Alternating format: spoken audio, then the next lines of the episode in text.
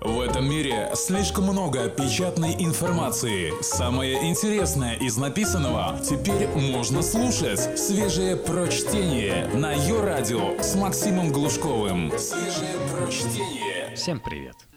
5 копеек Ивана Давыдова вторую неделю не наблюдается. Но сегодняшний выпуск будет тоже про страну. Может быть даже объясняя происходящее более фундаментально. 10 цифр, которые объясняют Россию.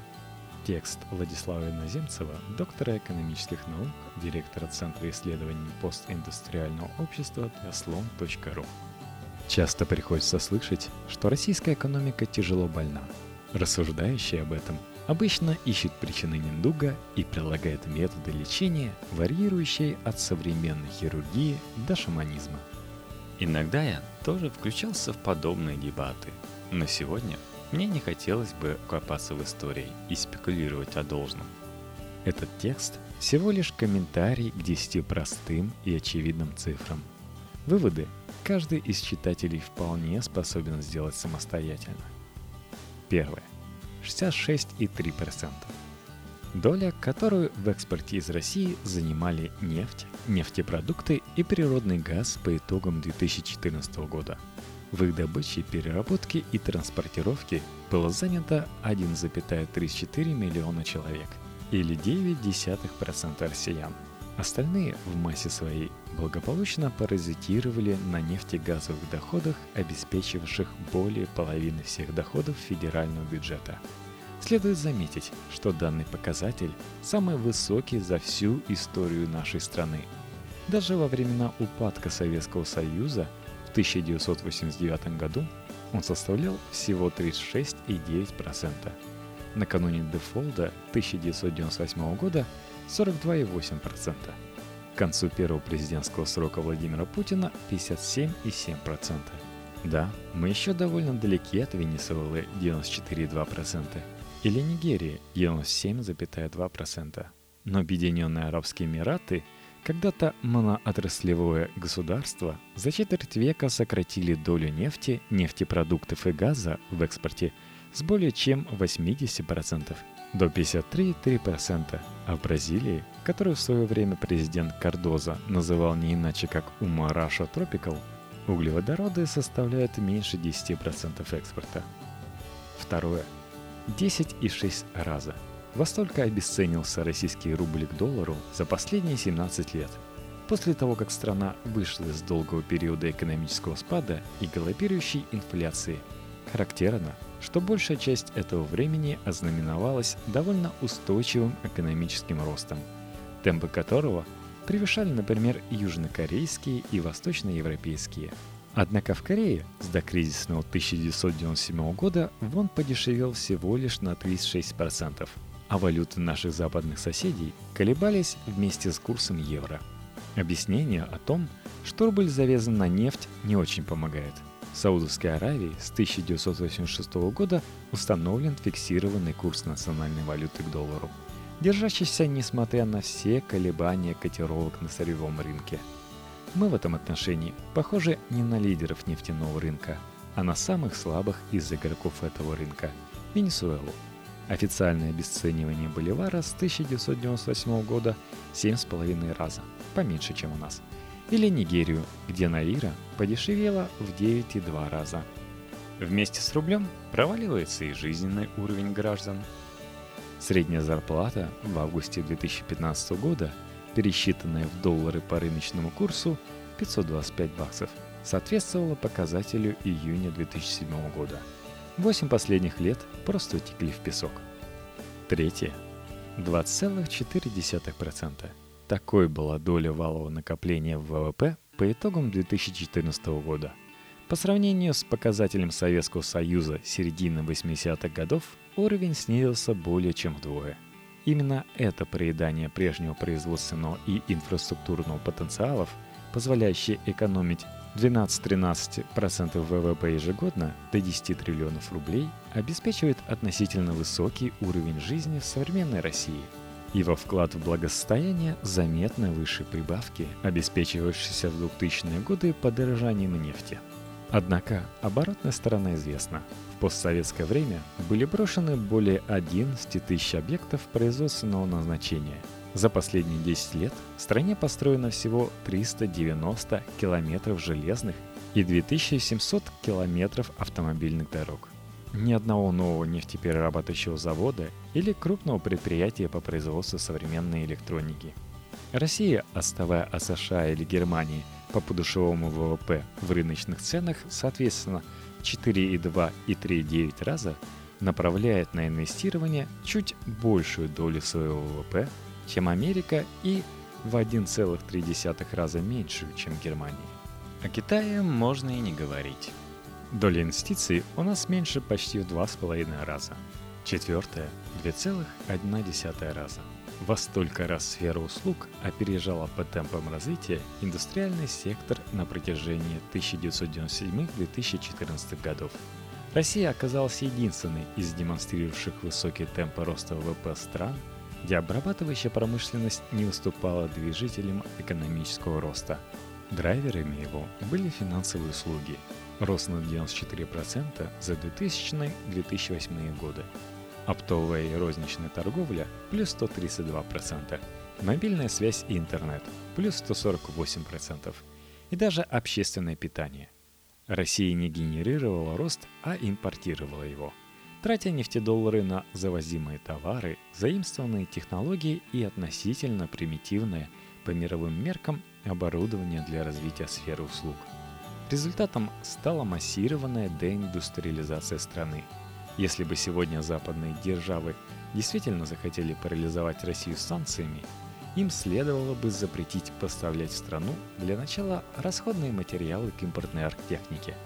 На импортозамещение в этой сфере ушли бы годы.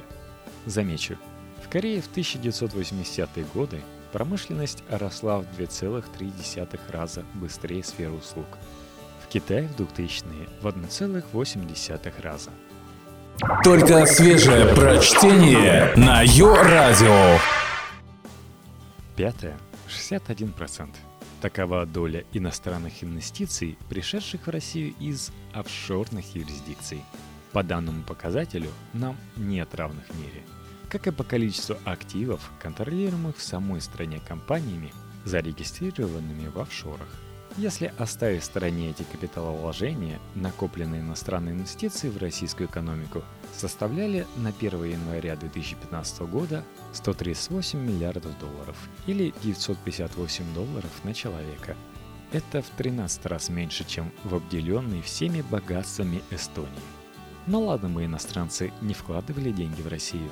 Из нее бегут средства самих россиян. По официальным данным, за 2014 год отток капитала составил рекордные 151,5 миллиарда долларов. Если пересчитать их по текущему рыночному курсу, это около 10 триллионов рублей или 12,6% ВВП России в 2015 году. Могу ошибиться, но ничего подобного в мире найти нельзя. Россия чемпион по эффективному притоку капиталу и по его реальному оттоку. Сколько это продлится, покажет время. Шестое. 34,1% отношения доходов в бюджетах всех уровней к ВВП России. Налоговая нагрузка, как называют этот показатель, в два раза больше китайской или в 1,57 раза турецкой, в 1,34 раза американской и практически равна австралийской.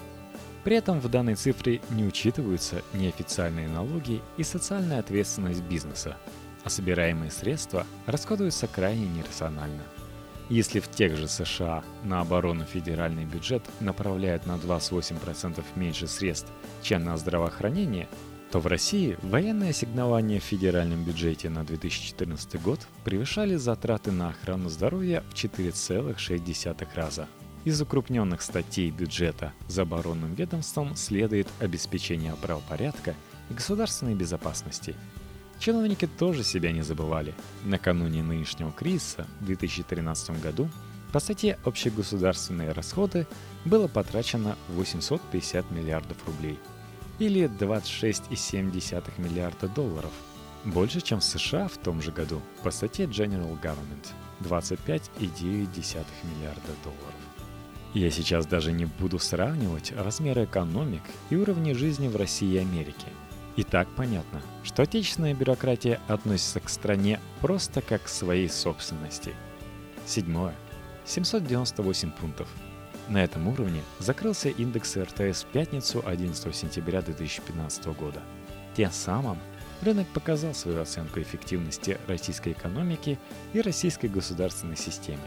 В 2008 году на пике подъема показатель составлял 2488 пунктов. И с тех пор он упал более чем на 67%. В США за тот же период базовый индекс S&P 500 вырос на 35%, а германский DAX30 укрепился на 42%. Сейчас «Газпром», некогда лидер российской экономики, стоит 49,7 миллиарда долларов. Ровно вдвое меньше, чем «Макдональдс», а «Роснефть» оценивается в 39,1 миллиарда долларов. На 29% меньше той суммы, которую в 2013 году ее талантливые управленцы выплатили за поглощение ТНК BP, ныне растворившейся в этой государственной финансовой воронке. Все публично торгующие российские компании в конце прошлой недели стоили меньше, чем в среднем каждая из трех крупнейших компаний мира – Apple, Google, Microsoft, из которых Google, чья стоимость практически равна всей капитализации российского рынка, моложе российского дефолта 1998 года и основана в том числе и выходцем из России. Восьмое. 15 сотых процента.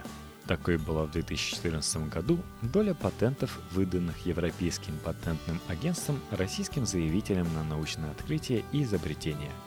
Доля россиян среди авторов научных публикаций в наиболее цитируемых мировых научных изданиях составила 2,1%. Причем их цитируемость оказалась в три раза ниже средней. За последние 15 лет эти два показателя сократились соответственно на 25 сотых и 2,7% пункта. То есть каждый упал более чем вдвое. Хотя за то же время расходы на науку в России выросли в номинальном выражении 13,5 раз – а число лиц с дипломами вузов в общей численности занятых стало, согласно статистике МОД, самым высоким в мире. При этом количество профессоров и исследователей из России, работающих за рубежом, установило в прошлом году новые рекорды. И утечка мозгов продолжается. Девятое. 88. Таково число долларов миллиардеров в России по состоянию на середину февраля 2015 года – Совокупно они контролировали собственность, сопоставимую с 34% ВВП Российской Федерации. В США активы 537 миллиардеров сравнимы с суммой менее 14% ВВП. При этом средняя заработная плата, пересчитанная в доллары, сократилась с мая 2014 года по август 2015 года на 43,5%, а число людей, чьи доходы не дотягивают до прожиточного минимума, достигла к лету этого года 29,9 миллиона человек, или 16% общего населения страны. Несмотря на то, что в рейтинге богачей России выглядит прилично, хотя и опустилась с недавнего почетного второго на почти уж позорное шестое место, система нашего социального обеспечения поражает воображение – Минимальный размер пособия по безработице на 2015 год определен в размере 850 рублей в месяц. По уходу за ребенком в возрасте до полутора лет 2576 рублей в месяц и так далее. Эти показатели в среднем в 12-16 раз меньше, чем, например, аналогичные выплаты во Франции, где миллиардеров сейчас почти вдвое меньше, чем в России. Десятое. 71,1 года – Такова, согласно официальной статистике, средняя продолжительность ожидаемой жизни в России. По этому показателю мы впервые в 21 веке вошли в сотню самых благополучных в этом отношении стран в мире, с видимым трудом опередив Филиппины, Индонезию и Индию. Хотя по продолжительности жизни мужчин мы по-прежнему отстаем от всех этих трех держав и находимся на уровне африканских стран – Случилось это скорее не вследствие, а вопреки политике властей. Только за последний год в стране лишились хотя бы одного медицинского работника около 3000 населенных пунктов, а под оптимизацию попали более 90 тысяч медицинских работников. Неудивительно, что в России онкологическое заболевание диагностируют на последней, четвертой стадии, в 40,5% случаев, тогда как в США в 7%, а в Японии в 3,5% случаев. Окажется ли долгим наше пребывание в первой сотне по продолжительности жизни? И, наконец, 86% такой уровень одобрения деятельности Владимира Путина на посту президента Российской Федерации в августе 2015 года по данным Левада-центра.